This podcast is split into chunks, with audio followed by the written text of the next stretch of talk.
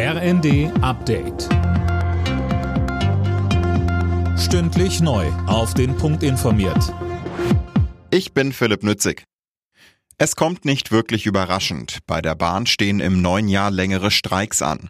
Das zeigt eine Urabstimmung der Lokführergewerkschaft. Mehr von Tom Husse.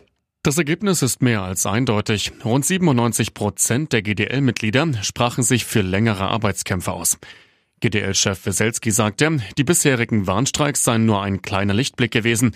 Alles, was jetzt kommt, werde härter für die Kunden. Wann genau wieder gestreikt wird, ist derzeit noch nicht klar.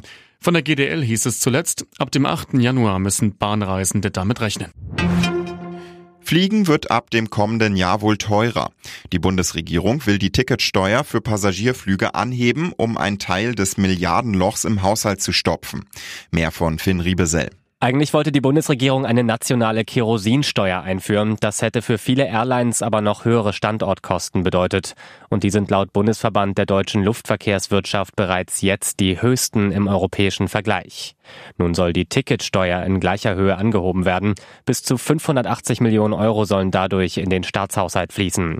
Die Abgabe dürften viele Airlines auf die Passagiere abwälzen. Nach der Messerattacke in einem Duisburger Fitnessstudio ist der Angreifer verurteilt worden. Zu lebenslanger Haft mit anschließender Sicherungsverwahrung. Der Täter hatte im April einen Mann auf offener Straße getötet und wenige Tage später vier Menschen in dem Fitnessstudio schwer verletzt. Ein Vulkanausbruch auf Island sorgt gerade für spektakuläre Bilder. Auf Videos im Netz ist zu sehen, wie Lavafontänen Meter hoch in den Himmel schießen. Das Fischerdorf Grindavik nahe der Hauptstadt Reykjavik wurde evakuiert. Borussia Dortmund bleibt auch im fünften Bundesligaspiel in Folge sieglos. Gegen Mainz 05 stand es am Ende 1 zu 1. Ebenfalls 1 zu 1 unentschieden trennten sich Werder Bremen und RB Leipzig. Die Partie zwischen Hoffenheim und Darmstadt endete 3 zu 3. Alle Nachrichten auf rnd.de